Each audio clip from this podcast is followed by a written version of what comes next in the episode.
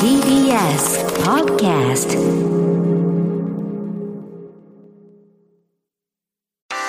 文化系トークラジオライフ。文化系トークラジオライフ。今ね、えー流れていますのが、えー飯島まりさんの愛覚えていますかという1984年の、えーナンバーでございます。あの、さっきね、あの、斉藤さんがもう愛覚えていますか だけ言いたくて、あの、ひ もう歌手名、歌手名言い忘れる。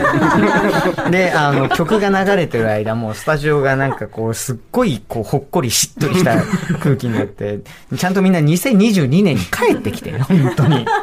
今日のテーマが、あの、愛を覚えていますかじゃないですからね。今日のテーマが、なぜ今私たちはこんなに覚えられないんだろうということで、皆さんのね、あの、あれなんだっけ体験っていうのを、あの、募集しているんですが、えー、ラジオネーム、郊外鉱山、えー藤沢市の方です。なぜ今私たちはこんなに覚えられないのだろう？思わず、わかるーと叫んでしまいました。思い当たることしかない。えー予告編で皆さんが挙げられていた例すべてに膝を打ちました。アニメの作家、作画監督が覚えられない。人の顔と名前が一致しない。プレイリストに曲をぶち込んでリピートしてもタイトルとアーティスト名を覚えていない。もはや覚える気がない。などなど全部当てはまります。東方、ゴリゴリのオタクで不女子なのですが、前述のようにアニメ関、あーアニメ関連は覚えるとなるとハードルが高いです。毎期毎期、えー追わねばならない、えー作品が多すぎて、タイトルはあやふや、作家どころかキャラの名前も覚えられません。キャラのことはキャストで、キャストで呼びます。山ほど読んでいる BL は攻めの子、受けの子、もしくは黒髪、白髪っていう覚え方、キャラに失礼っていう自分で書いてある。最近の覚えてないエピソードとしては、今期始まったゴールデンカムイ第4期のオープニング曲のアーティスト、アリ、フィーチャリングマミー D について、バンド名の由来って何だろうと調べてめっちゃ納得したので、1週間後には綺麗さっぱり何の頭文字だったのか忘れているという体験です。え、モハメドアリじゃなかったっけ？えっと、あの、めちゃめちゃかっこいいアーティストですからね。まあ、置いといて。あの、などなど、あの、たくさんちょっとね、アニメに、えっ、と、まつわる話を、あの、たくさん書いてくれて、えいるんですけれども、こういうのって、やっぱこういう場で書かないと、まあ、あの、なかなか覚えないっていうことあるかもしれません。最近なんかやっぱ聞いていると、あの、全然誰に見せるわけでもないのに、あれなんですよね。あの、ライブレポを自分用に書くんですよね、みんな。忘れないために。覚えている間にもう自分用長文ライブレポ書くみたいな話とかっていうのを聞くと、あ、なんかやっぱこう覚えてたい、だから語りたい、えー文字にしたいなんていうのもあるのかもしれないなとえー思ったりする次第です。えー一方で、えーラジオネーム、マルコショーン。えー今回のテーマ、なぜ、なぜ今私たちはこんなにも覚えられないのだろうとのことですが、メールテーマを送る前に、チャーリーはじめ、ライフクルーの皆さんにお聞きしたいことがあります。それは、なぜこのテーマで語ろうとしているのかということです。正直なところ、今回のテーマや予告編を聞いて、それって年のせいではとしか感想が出てこないのです。深夜の1時から4時までの3時間の生放送の間、様々なメールや出演者の話が出てくるとは思いますが、それらを聞いても、まあ結局年のせいだよね、と片付けられる話にばかりになる気がして、正直深夜の3時間、えー聞き続ける自信がありません。で、偉そうなことを言ってるのは承知ですが、このテーマをなぜ掲げたのかを聞きたいです。えー少しこのテーマの捉え方の指針というか、コンパスのようなものを見せていただけるとありがたいです。なんかこう、たまにセミナーとか、あの、やってると、こういうあの質問を受けることが、まああるんですけど、あの、指針とかコンパスがあったら、この番組はもうちょっとちゃんとした番組になってると思うんだよ。どちらかというと、指針とかコンパスを探すための番組だと思っているので、そこまで明確にあるわけではないんですが、あの、ちらっとね、さっき言っていた話で言うと、思い出せないと覚えられないはちょっと違うなと思っていて、カレーによって出てくるあれなんだっけは、あの、覚えていたはずなのに思い出せない。なんでね。で、今日喋っ、ろうとしている話は、もちろんそっちも含む人は、あの、メールの中でもかなりあるんですが、あの、それ、えーよりはどちらかというと、あんなになんか好きとか、こう心を動かされたとか、あるいは、えっと、覚えていなきゃと思ったのに、なんか実は覚えようとしていない、みたいな、記憶に残そうともしていないんじゃないだろうか、我々はっていう感じが、えーあったりします。で、さらにその記憶に残そうともしていない感じっていうのに、なんか違和感を持ってなくないっすか、もう、みたいな、なんとかをちょっとこう、で、さらに言うと記憶に残してる人とか見ると、え、すげえみたいになってませんかみたいなことをちょっと、えー思っていて、なんかこんなにこう、覚えるとか思い出、なんつうんだな、その、覚えようとすることに対して、こんなになんかこう、なんだろう、パッションというか、いうのを、なんか感じないもんなんだな、今。っていうのが、まあ、あの、念頭にあったりはします。もちろん、あの、それも、本当にその人によってはもうカレーで単に覚えてないだけの、あの人とか、まあ単純に情報量が多くて覚えてないだけっていうのもあるんですけど、僕の違和感はどっちかっていうと、え、なんでそれ嫌じゃなくなったの？もうっていう話なんですが、コメカさん。まさにその最初に話出てきたように、まあ覚えてようとしてましたよね、なんか割と一時期。そうですね。というか、例えば音楽聴くときとかでも、自分の記憶をこう辿ると、まあ、音楽をこうレ、なんていうんですか、ステレオで聴いてること自体ももちろん楽しいんですけど。ステレオで聴いてましたからね。そうそうそう。今、あの、ステレオってあの、iPhone でしか音楽を聴かない皆さんからするとわからないかもしれないですけども、家に、あの、2台のスピーカーがあって、右と左から違う音が聞こえてくるステレオっていう、モノラルじゃないやつ？あの、コンポ？ステレオアンプのついた、あの、プレイヤーが昔は、ねあの、どの家庭にもそこそこありましたと。そうそうそうそう。だからその、なんかこう設備で、こう、まあ音源聞くこと自体も快楽ではあるじゃないですか、もちろん。ただ、まあそのレコードにまつわるこう物語だったりとか、こうお話だったりみたいなことを覚えていくことじの快楽っていうのもすごくでかかったなっていうのが、やっぱ自分の実感としてあって、だから今思い返すと、じゃあ自分音楽そのものが好きだったのか、音楽にまつわるお話とかが好きだったのか、どっちがこうね、あの比重がでかかったんだろうぐらいのことを考えちゃったりする時もありますね。なんか、覚えてるのは、それこそ曲のその細かなことよりも、うん。あのメンバーは元誰それのメンバーでみたいな、何々のメンバーでとか、そういうことしか覚えてないみたいな。うん。だ自分の場合は、もうそういうエピソードばっかりで、こう、サブカルチャーとか音楽の歴史を、こう、記憶してたな、みたいなことを、なんか今回のこのテーマを考えてた時に、ちょっと改めて思いましたね。なんでしょうね。なその、覚えていることが、まあ一つの快楽だったって話ありますけれども、うんそれって、どんなことを具体的に覚えようとしてました？あだから例えば僕はその中学生ぐらいの時に自分が生まれた頃のサブカルチャー、その1980年代のサブカルチャーとかにすごく興味を持ったんですよね。でそれはなんかこう、あの、架空の記憶なのかもしれないけど、なんかその頃の音楽とかを聞くとノスタルジーとかをすごく自分の中で感じて、なんかそういうこうサウダージじゃないですけど、なんかそういうものを辿っていきたいっていう気持ちになったんですよね。で、その時にこう、まあ、あの、いろいろレコードを掘っていくためには、まずそもそもこうディスクガイドとかを読んだりとか、その当時のこう歴史を知るっていうところから入っていかないと、まあ、もう何もこう地図がないじゃないですか。だからまあまずそっちの方から行くんだけど、で、その物語を知ること自体がすごく楽しい。まあ言ってしまえばだから別に、本当は小説とか読んでもよかったのかもしれないんですけど、なんかその時代のサブカルチャーをお話として体験するっていうことの方に自分の興味がいってしまう。その中に音楽がいるとか、まあ映画とかいろんなものがこう、ポツンポツンと、こうね、あの、ポイントとしてあるみたいな覚え方をしてた記憶がありますね。かそっか。だから一つ一つの作品で完結してるんじゃなくて、まあうん時代とか、それからそうですね流れとか、そういうものの中の一つの現れが、まあうん。曲だったりアーティストだったりした。あそういう聞き方をしてましたね、やっぱりすごく。な今は、まあ、あの、そう、もちろんそういう聞き方しすることも、YouTube ん。なんか掘れば歴史はわかるから、もううん昔のことにすっごい詳しいマニアックな若い子も、うん。まあいますけれども、うん。そういう意味では今そういうことができないわけじゃないんだけれども、うん。なんか、あの、ご自身としてはその、そういうモチベーションにはあんまり、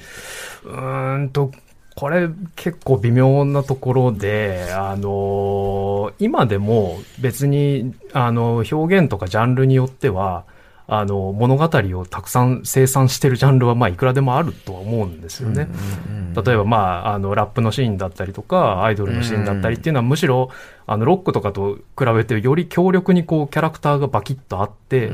だって、ロックバンドとかだったら、かつてだったら、例えば、その、一つのバンドのベーシストの物語とか、そんなに強力に立ち上げられないじゃないですか。シドビシャスぐらいかな。そ うそうそうそう。あのね、あの、みんなが知ってるバンドでもドラマーがどんな人生を生きたかみたいなことはやっぱりそんなにね、あの、知らないっていうケースが多かったですけど、まあ、アイドルグループとかであれば、まあ、5人いたら5人分の物語をやっぱり立ち上げやすいわけですよね。キャラクター性っていうことにこう、照準を定めやすいっていう。だから、あの、物語は別に実はいくらでも 今でも生産されてると思うんですけど、まあ、かつてよりも、その曖昧な部分がなくなったというか、あの、物語をこう、ちりこう一つ一つのキャラクターにくっつけて立ち上げて、それをこうすごくきちんとこう提出して消費させる状況っていうのを作らないと、あの、いけない環境にだ昔ってもうちょっとこう、ぼんやりしてたというか、中途半端なところがあったと思うんですよね。ああ、なるほどね。うん、なんかそ、今まさにそういうパキッとした、あの、うん、キャラクターなり物語なりっていう話で言うと、やっぱ僕はスポーツかなと思って、えっと、ラジオメール、えー、阿波野芽衣、えー、宮城県仙台市男性30歳の方。私は野球は見ないのですが、プロはもちろん、高校野球の選手の名前まで覚えてる人っていますよね。あそこまで解像度が高ければ試合を観戦するのは楽しいだろうなと思います。そんな私でも野球好きの友達に連れて行ってもらったプロ野球は誰一人選手を知らなかったのですが、隣で解説してもらって楽しかったので、えー、浅くも深くも楽しめるプロ野球はすごいなと思いましたというので、なんかすごいあの、まあ、わ、あの、わかるって感じがするんですよね。その、なんだろう。野球に関しては特にかもしれないですけど、こう、選手名鑑とかで、こう、データ的に、こう、全部覚えるタイプの人もいるし、もう選手一人一人のエピソード、もうドラフトから、こう、ここまで全部覚えてるみたいな人とかもいるし、どっちの楽しみ方もできるなという感じがするんですけれども、どうです？皆さんそういうなんかこう、皆さんのこう、こう触れている、覚えているものとかで、そういう物語的にこう、全体の流れをこう、覚えてぐっと深く没入したような、まあ経験。まあ、それこそここで言うと野球もそうだし、あと、もう宝塚の世界なんかもうだってあれですよ、もう学校入った時から追っかけてるみたいな 人がいますし、もう、あとなんだろうね。まあ舞台の世界ももちろんそうだし、うん、なんかそういう、こう、覚えていくことに快楽を覚えたような経験。でも、コンテンツ単位で言うと、やっぱり、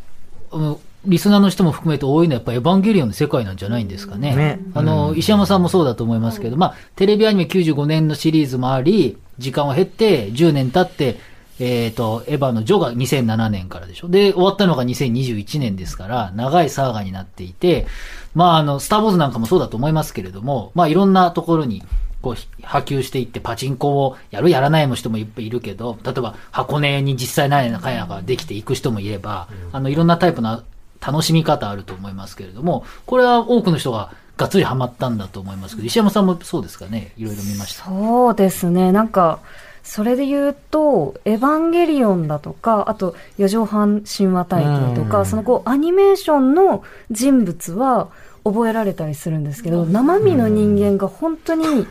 正直覚えられなくて、なんか以前、あの、インタビュアーのこう仕事をしていたんですけど、その同じ事務所の大大大先輩のアーティストさん、3人のバンドの人にインタビューするときに、えっと、山本さん、どうでしたか？って聞いたら全然、あ、私山本じゃないですって言われたりっていうのをあったりとか。結構致命的ですね。本当に致命的です、ね。やっちまったあとその、アイドルの、そのキャラクターというか、その人となり、顔と名前みたいなのが本当にわかんなくて、6人グループの人にインタビューしなきゃいけないときに、そう有名な人なのに誰が誰か本当にわかんなくて、名前を呼べなかったんですよ、怖くて。うん、だから、あ確かに間違えそうで。目線で、うん、みたいな感じで。絶対バレてますよね。バレてたんですよ。でも相手がプロだからなんか、優しくどうにかなってほしい。でも本当に、なんか、そのこう人の人生に興味が持てるってすごいことだなって 思う。あのね、それに関して、あとちょっとアイドルの話もあるのちょっと一個メール読んでもいいですか？この方、えっ、ー、と、つるっぺさん、30代女性、埼玉市の方。えー、初めてメールします。私のどうしても覚えられない話を聞いてください。私はもともとハロープロジェクトのアイドルが好きだったのですが、4年ほど前に K-POP のあるボーイズグループにはまりました。その頃から K-POP の映像をいろいろと見るようになり、ガールズグループ TWICE の映像は4年前からずっと見続けています。しかし9人いるメンバーのうちどうしてもに残り2、3人が未だに覚えられないのです。うん、そうだね。あれ、MV でいっぱい変わるしね、服とかもね。えー、4年間もミュージックビデオを見たりしているのにです。同様に、他の、えー、K-POP の女性グループもほとんど見分けがつかず、楽曲、楽曲は楽しんでいますが、メンバーを覚えるのはもう諦めました。えー、要因はおそらくメイクです。今は男性グループもメイクをしていますが、顔立ちがまだ分かりやすいので覚えられますし、日本の私の好きなハロープロジェクトのグループは、えー、髪型や体型なども個性的なので割とすぐ覚えられます。えー、メイクで完成形の美人が決まっているから、どうしてもみんな似たように思えてしまうのでしょうか皆様のご意見を伺いたいですということですが、倉本さん。あの、これ私全く同じことを、同じ現象が自分にも起きてて、なんかそのもう、SMAP は覚えられたのに、それ以降の ジャニーズの子たちが全然覚えられなくって、でもなんか、本当にこれはカレーかなって勝手に思ってたんだけれども、ある時、その、私が K-POP に興味を持って、で、その、ある、まあ、まあ、BTS だったんですけれども、そのからなんか逆流する形で、あの、プロデュース48とか、あの、アイランドとか見るようになったら、あの、アイランドっていうの、から派生したあのグループがあのエンハイフンっていうエナイプンって呼ばれているそのグループなんですけれどもめちゃめちゃ出てくるね。今まで全くもうそのエナイプンってことも出てこないぐらいなんかそのあの顔も覚えられなければそのグループ名も覚えられないって感じだったのにそのプロデュース番組の中でのあのみんなが一人一人なんか脱落したりとか、ね、そう生存したりとかなんかこのまあ、ヒスンが今、なんか2期にめっちゃ優しい言葉をかけたとか、なんかそういう、なんか一つ一つの物語とかエピソードもちょっとなんかここで肩に手を置いてポンポンってしてあげた今みたいなとか、そういうのをなんかちょっと意識的に見るようになったら、もうあっという間に覚えるようになって、なんか今まで全員なんか完成形のイケメンばっかりだって思ってたのが、なんか自分のなんかこう、それこそ網膜が3枚ぐらい剥がれた感じが。目から鱗。そうそうそう。網膜剥がれたら見えねえからね。剥がれたらダメだ。あの、でもすごくわかります。やっぱりその、あの、プロデュース番組、まあ、オーディション番組、その他、まあ、本当にその細かなエピソードが、まあ、SNS でも話題になることが多い、ということをまあ考えても、まあ、そこが見られている。まあ、言い換えると、あの、オーディション番組で、まあ、あるにもかかわらずというのがいいのかどうかわかりませんが、まあ、その、まあ、歌のうまさをダンスのうまさみたいなものの絶対評価ではなくて、うん、まあ、そのエピソードに基づいてついた、その、まあ、ファンの声だとか、まあそういうものがもしかするとその投票に影響するんだとしたら、あの何が、まあそれこそね、さっきの小村さんの話じゃないけど、何がその見られていて何が受けているのかって話自体も、まあ、すごく面白い話なのかなという気がしています。うん、ただエ、エピソードの話と、ちょっと違うラインで言うと、この方メール、つるっぺさんメールいただいたのは、その、覚えられないっていう時に、まあ、その、メイクの話ちょっと出てたんですけれども、最近 MIT テクノロジーレビューっていうサイトで出てた記事で、インスタ顔っていうのはこうして決まるみたいな、確かそういうタイトルの記事だったと思いますけど、あの、全員が全員そうってわけじゃないんですけれども、あの、あの、インスタグラムのこう、加工ありますよね。で、加工のアプリっていうのはすごい流行ってて、何億人も使うようなアプリを使っていると。そうすると、やっぱり、えっと、どの民族っていうか、どんなタイプの人でも、なんとなく同じような、あの、加工になるんだという感じで。小顔でなんか、色白くて、鼻がどうでみたいな。で、それが、こう、ちょっと、アルゴリズムでみんなが見ちゃうので、その美人って言われるものの、こう、なんていうのかな。美美の基準が狭まっちゃうみたいな感じで、あの、そのアルゴリズムの危険性みたいなことを指摘している記事だったんですけれども、その、今みたいにまさにそのオーディションみたいなことで、エピソードで覚えていくっていうことで、実はいろんなあの深みがあるってことをみんな気づいていくんですけれども、やっぱ多くの映像がある中で、例えば僕も TWICE 結構見ましたけれども、MV でぐらいしかほとんど見てないんですよ。だから必死こいと覚えてたんですよ、一時期。チアアップの頃からね。それもあの、当時、えっ、ー、と、欅坂だった、あの、渡辺梨沙っていう子がブログで言ってて、お、そうかと思って見に行ったらハマったんですけど、ね、めちゃくちゃエピソード記憶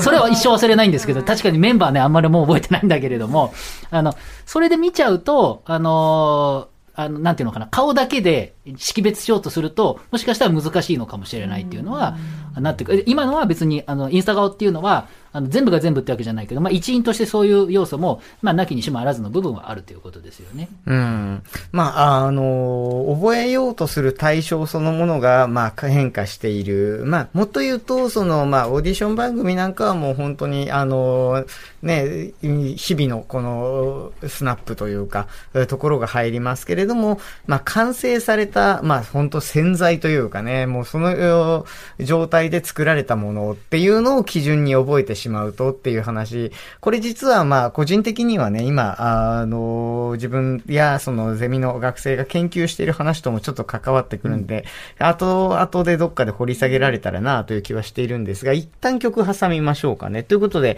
曲コメカさんの方からお願いしたいと思います。はいえっ、ー、と、Always というですね、カナダのインディーポップのバンドなんですけど、えっ、ー、と、忘れる、フォゲットっていうフレーズだけで、なんか自分の iPhone に入ってるのが、なんかないかなと思って、えー、連想した曲なんですけど、歌詞自体はね、なんか、今夜私と人生を忘れましょうみたいな感じの結構ロマン、ロマンティックなのかな、うん、なんかそういう感じなんで、ちょっと物忘れ的なフォゲットとは全然関係ないんですけど、えー、ちょっと良い曲なので聴いてみていただきたいと思います。えー、じゃあ、Always で Forget About Life。文化系トークラジオ、Life。